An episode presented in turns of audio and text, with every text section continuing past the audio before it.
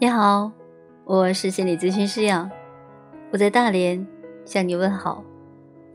今天呢，我们继续来分享奥南多老师的《对生命说是》第一章：对你自己说是，包括你的身体。说是非常困难，对存在的一切说是。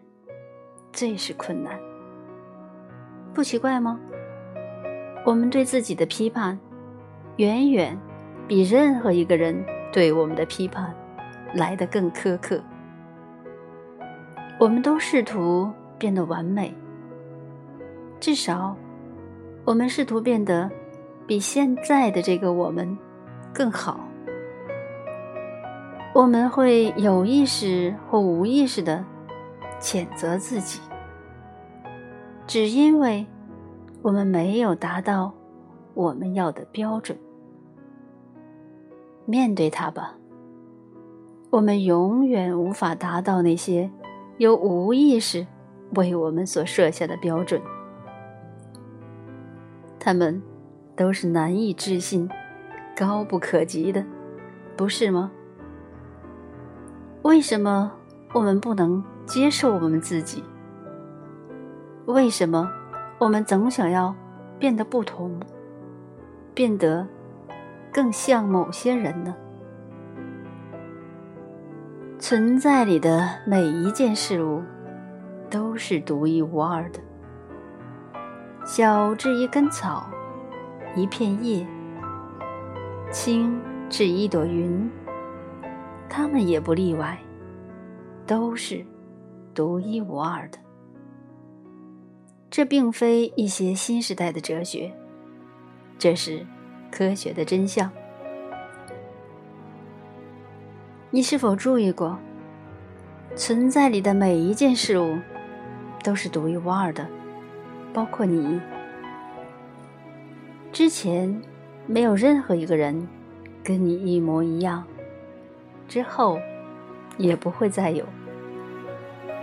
存在，等你等了数百万年，你是不能重复的。世上绝无仅有的杰作，这不是很令人惊讶吗？推想存在需要你，正如你需要它一样，这就是存在创造你的原因。不然，他不会大费周章的把你创造出来。所以，为什么你对存在说不呢？每一样生长在你身上，让你不喜欢的东西，尤其是当你赤裸时，你看着镜子对自己做出的评语，其实就是你对存在说不。你犯了一个错误。一切已定，已无法退回去。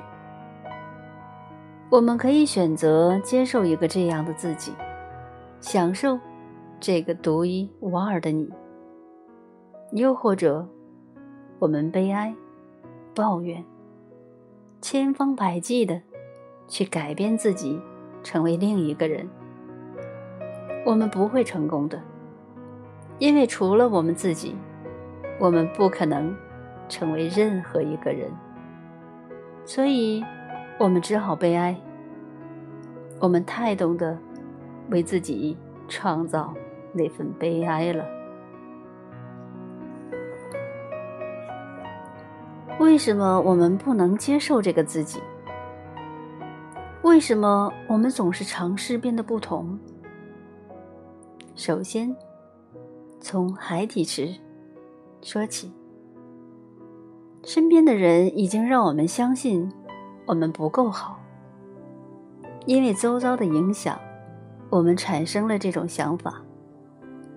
我们意识到我们需要更加努力，更加进步，为的就是被认可、被接受和被爱。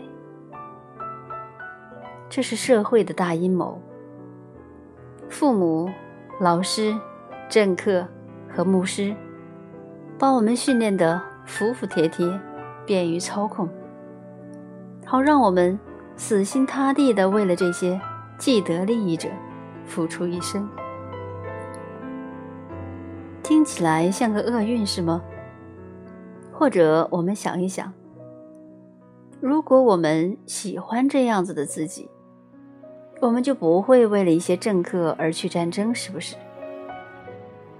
如果我们满足于这样子的自己，我们就不会强迫自己去迎合他人的期望，是不是？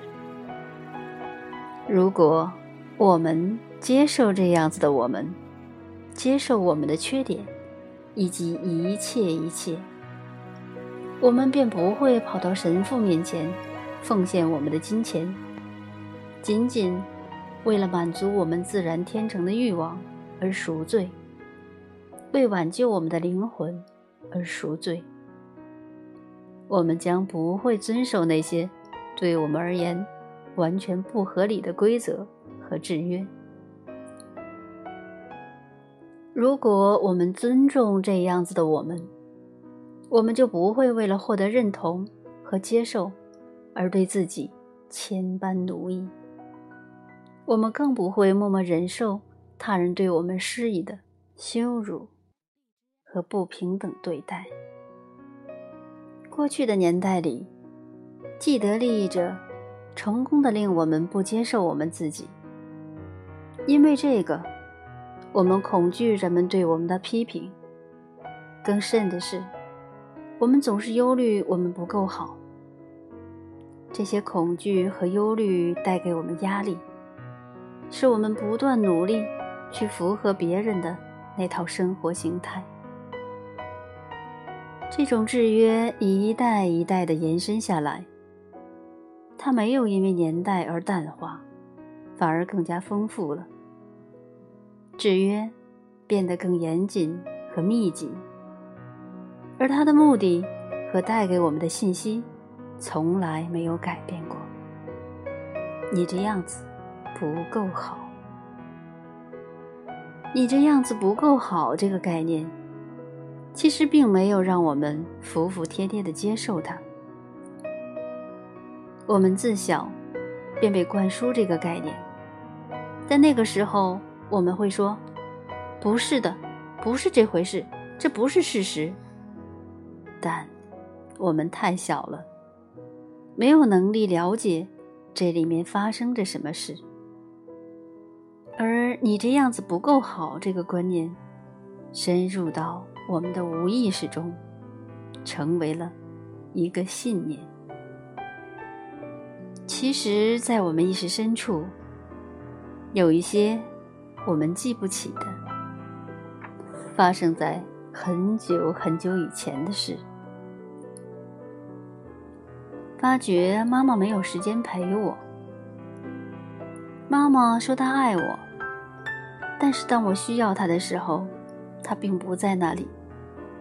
也许他对我不耐烦，他有时外出把我留给其他人。爸爸有工作或健康上的问题，所以不能常常陪我玩。也许我们的父母在他们还是小孩子时没有得到爱，所以他们也不知道如何给予。也许我们的父母承受着压力，所以经常对我们大喊，跟我们说：“不，不要那么做。”然后是老师。宗教领袖和政客与他们的权力机构，这些情况可能跟我们无关，但他们不约而同的带出了一个信息：我们这样子不可爱。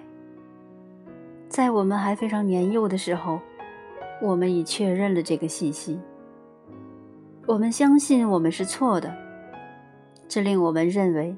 某方面的我们需要变得不一样，以博取妈妈的爱和爸爸的重视，以及社会对我们生存的认同。这些信念从比我们年长的人身上得来。那些对我们来说像是上帝一样的人们，我们因为生存依赖他们，所以我们永远没有机会去质疑他们。我们只可以像接受真理一样，去接受这些信念，让他们成为我们身份的一部分。因为我们相信了，我们就是人们所说的那样，于是，我们开始演绎那些如咒语般深深根植在我们心坎里的批判。我们毫无困难的与每一句咒语融合、混合，并且以行动活化它们。我们活在信念之眼底下，仿佛背负一只警戒灯一样的生活。我们借着对环境所产生的反应，去证明我们的信念。我们也借着证明我们的信念，白白虚耗掉我们宝贵的余生。好，今天就分享到这里，下次再见。